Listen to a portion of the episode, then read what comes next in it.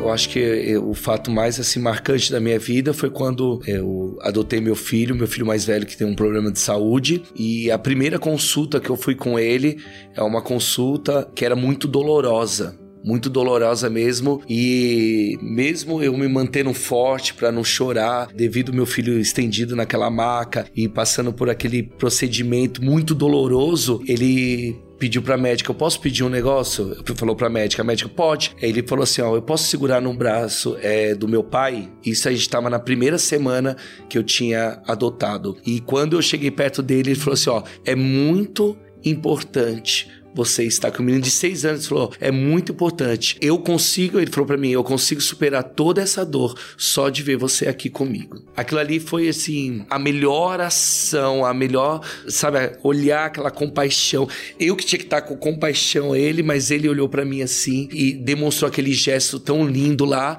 e fez com que a dor dele fosse menor só por eu estar ali do lado dele segurando a minha mão. Então, essa cena foi a que mais marcou a minha vida.